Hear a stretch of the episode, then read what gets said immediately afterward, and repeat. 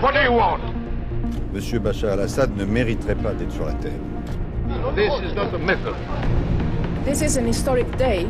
Abu Bakr al-Baghdadi is dead.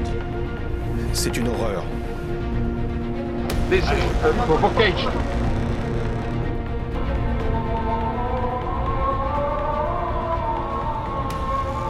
Grain de sable, votre podcast sur le Moyen-Orient, le terrorisme et le renseignement, présenté par Antoine Mariotti. Bonjour à toutes et à tous, très heureux de vous retrouver pour cette nouvelle saison de Grains de Sable. Et pour entamer cette nouvelle saison, nous prenons tout de suite la direction de New York où nous attend notre invité.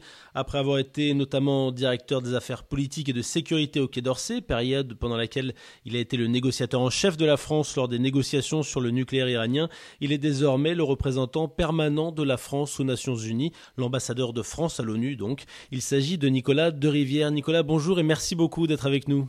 Bonjour Antoine, euh, ravi d'être avec vous et à votre disposition. Merci beaucoup. Alors nous allons parler de plusieurs dossiers précis qui concernent le, Moyen-Orient, euh, mais d'abord parlons un petit peu de l'ONU et de votre travail sur place. L'ONU c'est finalement pour le grand public euh, une organisation qui est extrêmement connue, euh, mais en même temps méconnue dans son fonctionnement. En tant qu'ambassadeur français, vous êtes évidemment à la tête d'une équipe importante sur place. Faisons un peu de pédagogie deux minutes. Expliquez-nous un peu comment concrètement la France travaille pour faire entendre sa voix à l'ONU et faire avancer les dossiers, qui comptent pour elle. Écoutez, les Nations Unies, elles ont été créées en 1945 et en fait, euh, c'est euh, en quelque sorte un forum universel. C'est le Parlement du monde, 193 États membres. Donc tous les pays de la planète, à une ou deux exceptions près, en sont membres, euh, grands comme petits. Et à cet égard, les Nations Unies à New York, c'est un endroit tout à fait unique où euh, on peut rencontrer euh, l'ensemble de, ces États, euh, discuter de tous les défis auxquels notre planète est confrontée en, en 2021 et essayer d'avancer ensemble face aux défis globaux, aux crises sécuritaires, aux enjeux de droits de l'homme. Et donc, c'est un endroit tout à fait unique. L'intérêt majeur de, l'organisation, c'est justement euh, de pouvoir parler à tout le monde. Et c'est probablement une des marques de fabrique de la diplomatie française. On parle à nos amis, on parle à, nos adversaires, on parle aux pays avec lesquels on a des, avec lesquels on a des divergences, et on essaye de dialoguer et d'avancer ensemble pour trouver des solutions. Donc euh, la France euh, aux Nations Unies euh, parle à tout le monde et essaye d'avancer de manière collective. C'est l'exercice quotidien de la diplomatie multilatérale. C'est le multilatéralisme en action, apporter des réponses aux, défis du moment et du futur. Et est-ce que tout se décide dans les capitales et ensuite, eh bien, ça se retranscrit un petit peu euh, à New York Ou est-ce que vous arrivez justement, parce que vous voyez tout le monde sur place en permanence, euh, à arriver aussi à avoir des avancées directement euh, de votre côté avant que ça ne remonte dans le sens inverse vers les capitales? On a évidemment un dialogue constant avec notre capitale, et c'est le cas pour la plupart des, des États membres. On agit, comme on dit, sous instruction, sur instruction, bien entendu, et on rend compte de ce qu'on fait, c'est normal. Euh, mais en réalité, il y a une espèce de maïotique assez intéressante qui s'opère entre euh, la négociation elle-même, euh, le dialogue et les rencontres qui se passent à New York et, la- le jeu des capitales entre elles ou le jeu des capitales avec leur représentation permanente. Donc en fait, on est en, on, fait des propositions, on suggère des choses. Euh, la négociation euh, en elle-même, euh, des textes, des résolutions, des traités, elle se passe ici. Donc la tactique de, négociation, la stratégie se, déroule pas mal ici. Effectivement, on a besoin de nos capitales pour nous fixer des, des objectifs précis et des objectifs politiques et opérationnels qu'on essaie de mettre en œuvre. Donc c'est une espèce de dialogue, une espèce de maïotique compliquée entre les, représentations permanentes et, et les capitales. Alors je rappelle que la France est l'un des cinq membres permanents du Conseil de sécurité. Alors ça nous donne un grand pouvoir avec ce droit de veto. Euh, et en même temps, on est complètement désarmé, impuissant lorsque d'autres l'utilisent, ce droit de veto. Et je pense notamment évidemment au dossier syrien, euh, où la Russie, le plus souvent suivie par la Chine d'ailleurs, a systématiquement bloqué tout projet de résolution depuis 2011. Alors vous l'avez euh, beaucoup suivi depuis Paris, euh, toute cette période-là, dans les fonctions qui étaient les vôtres à ce moment-là, mais c'est aussi vous directement qui êtes confronté à, à cela aujourd'hui. C'est une frustration terrible aussi, j'imagine, comment on fait pour, euh, pour avancer concrètement quand un pays comme la Russie, ou deux, quand il y a la Chine, eh bien, décide de tout bloquer? Alors, bon, euh, vous, l'avez dit, la France est membre permanent depuis l'origine, depuis 1945. Euh, c'est un privilège, certes, mais c'est aussi une responsabilité majeure.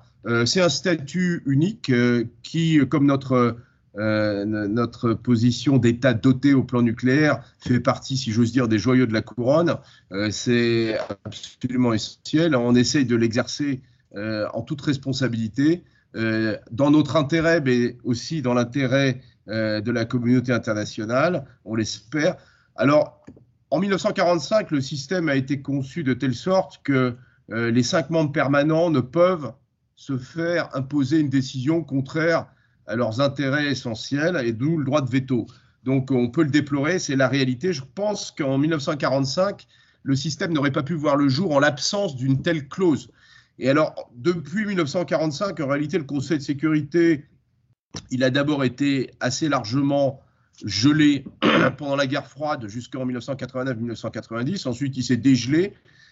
Et depuis, je dirais, une trentaine d'années, il a retrouvé euh, une, activité assez dense. Il a pu euh, régler euh, un certain nombre de crises, pas toujours les crises les plus visibles les plus importantes.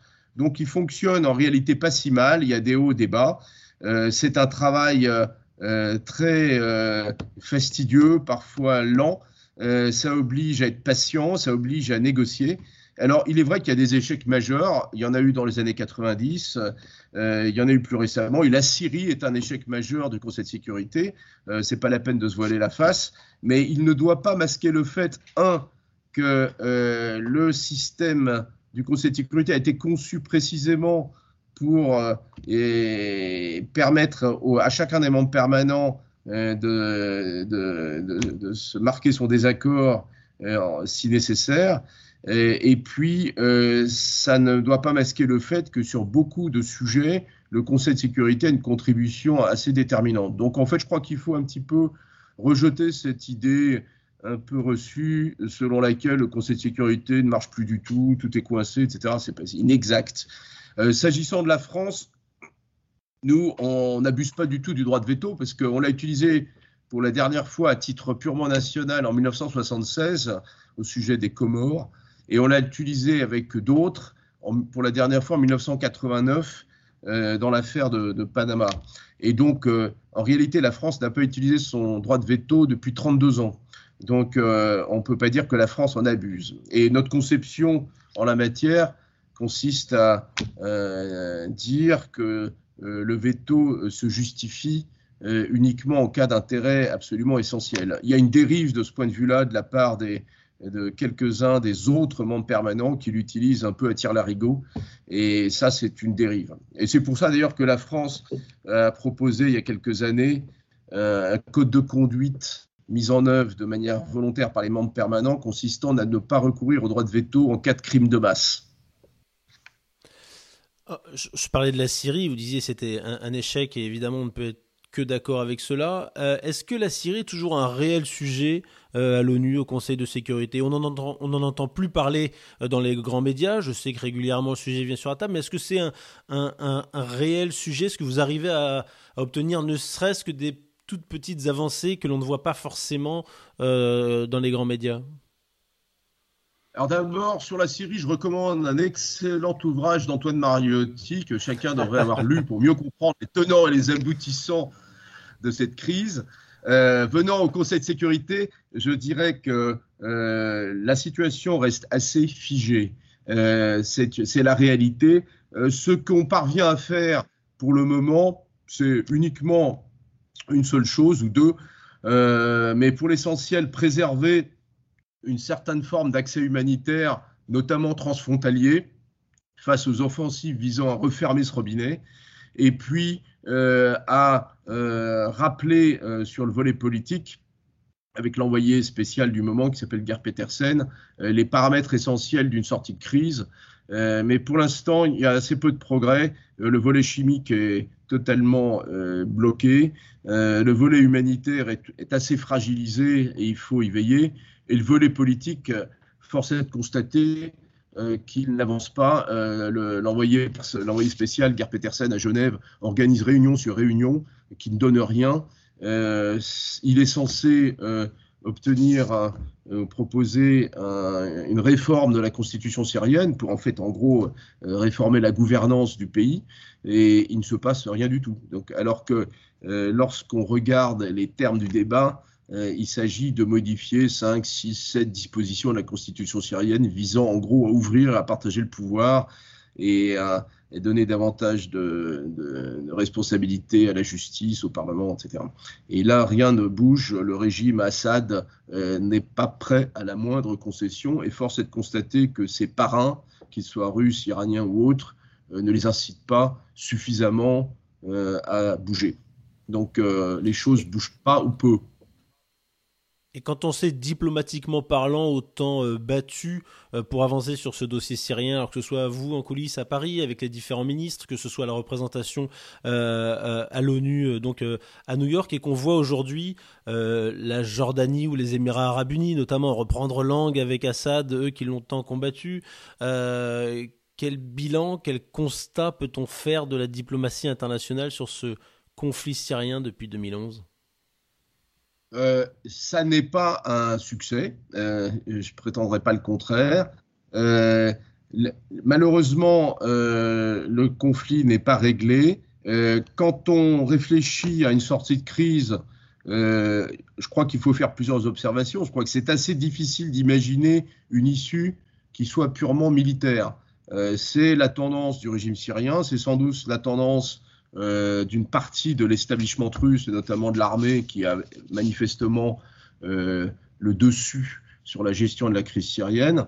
Euh, imaginez que la crise syrienne puisse être résolue uniquement par une victoire totale par les armes est assez réducteur parce que très vraisemblablement la crise interne, la guerre civile, l'instabilité se poursuivraient. Donc c'est pour ça que nous, depuis le départ, on a tenté d'expliquer au Conseil de sécurité ailleurs qu'il fallait euh, ajuster la gouvernance, aller vers une forme d'ouverture politique, de partage même raisonnable du pouvoir, euh, qui était la condition sine qua non si on voulait stabiliser durablement la Syrie.